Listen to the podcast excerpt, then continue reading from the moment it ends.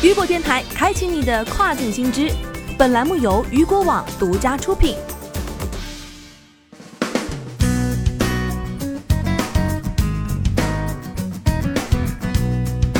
Hello，大家好，欢迎大家收听这个时段的跨境风云。那么在节目开始之前，再次跟大家温馨提示，咱们的雨果电台的入口已经从首页的位置移动到跨境头条当中，请各位雨果电台的小伙伴知悉。那么下面的时间将带您一起来关注到的是，与 Shopify 达成合作之后，沃尔玛七月新增卖家预计达年初三倍。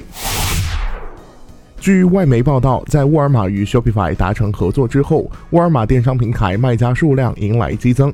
据市场研究公司 Marketplace Pulse 的一份新报告显示，在 Shopify 宣布合作消息之后，沃尔玛平台在六月份增加了三千个卖家，在七月份预计新增超过三千六百个卖家，这是其在二零二零年初增加卖家数量的三倍。据悉，在今年一月份，沃尔玛新增卖家数量为一千两百九十六家，而在四月份，这一数字达到了两千两百九十人，六月份为三千两百九十六人。预计到本月底，沃尔玛平平台新卖家数量将超过一点五万个。事实上，从六月十五号 Shopify 宣布与沃尔玛的合作关系后，在之后的六周内，沃尔玛平台便增加了五千多个新卖家。截至目前，整个沃尔玛电商平台的卖家数量已经超过了五万名，是去年六月份的两倍。当然，所有的增长不能都归因于 Shopify。疫情之下，网购需求激增，也使得卖家开始满足这些需求。但是，Marketplace Pulse 认为，沃尔玛已经超过了到年底吸引一千两百家 Shopify 的卖家目标。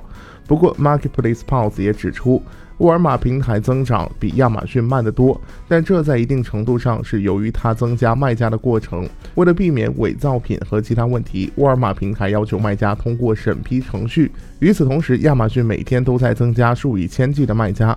据了解，六月中旬，沃尔玛与 Shopify 达成战略合作，进而对电商市场进行扩展。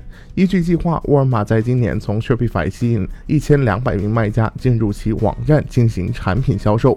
沃尔玛表示，通过与 Shopify 的整合，使其能够为美国的中小企业提供更好的服务。这些企业的产品组合也将与沃尔玛形成互补，对客户满意度进行进一步提升。